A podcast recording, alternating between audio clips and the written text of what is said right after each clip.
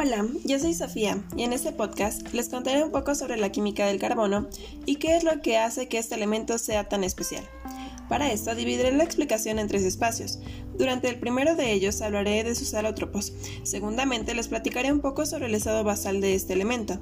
Y para cerrar con broche de oro mencionaré las formas de sus orbitales y les expondré un poco acerca del modelo atómico. Empecemos.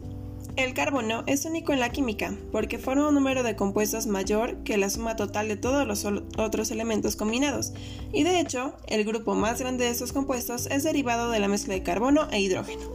Sin embargo, no es necesario que el carbono se mezcle con otros elementos para cambiar sus propiedades. Este es el caso de sus alótropos, entre los, entre los cuales se encuentran el grafito, el cual se puede decir que es el estado estándar del carbono, siendo estable y sus capas individuales, llamadas grafeno, se apilan unas sobre otras para formar la estructura tridimensional. Su propiedad más destacada es su alta conductividad eléctrica. El diamante. Se forma a partir de la reorganización de los enlaces químicos cuando el grafito se somete a altas presiones, y el diamante es característico por su gran dureza. El grafeno es una red covalente de átomos de carbono dispuestos en una monocapa, donde cada átomo de carbono individual está unido a tres átomos de carbono adicionales. El grafeno es un conductor eléctrico y también es aromático.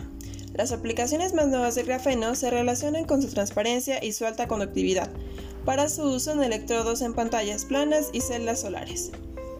La buquibola es un alótropo de carbono que contiene exactamente 60 átomos de carbono, unidos en una estructura de anillo similar a una jaula. Este alótropo ha encontrado diversas e importantes aplicaciones en el campo de la medicina, ya que podría inhibir el virus del SIDA. Y se ha estudiado su potencial como fijador de antibióticos específicos en una estructura para atacar bacterias resistentes y ciertas células cancerígenas. Finalmente les hablaré del nanotubo. Un nanotubo de carbono es básicamente una hoja de grafeno de tamaño definido que se ha enrollado y conectado. Los nanotubos se pueden sintetizar con varias relaciones de longitud a diámetro. Ahora del estado basal. Este se define como la forma estable de un átomo o molécula y teniendo en cuenta que el número atómico del carbono tiene un valor de 6, en su estado de mínima energía, su distribución electrónica es 1s2, 2s2 y 2 P2, y es relevante mencionar que el carbono en su estado basal de mínima energía o estado fundamental tiene dos electrones de valencia. Si hablamos de la geometría molecular o estructura molecular del carbono, nos referimos a la disposición tridimensional de los átomos que lo constituyen. Esto determina muchas de las propiedades de las moléculas, como son la reactividad, la polaridad, la fase, el color, el magnetismo, la actividad biológica, entre otros.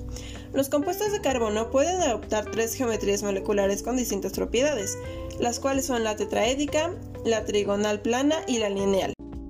Y como lo había prometido, para cerrar con broche de oro hablaremos acerca de los orbitales del carbono. Pero si pretendemos hacer esto es importante revisar primero el modelo atómico, y a pesar de que han existido muchos a lo largo de la historia, actualmente el más aceptado dentro de los campos académicos es el de Bohr, gracias a su simplicidad. El modelo atómico del carbono consiste en un modelo circular que tiene un total de 6 electrones, orbitando en sus nubes de electrones. En la primera capa se ubican dos y en la última capa hay un total de 4 electrones. Gracias por tu atención.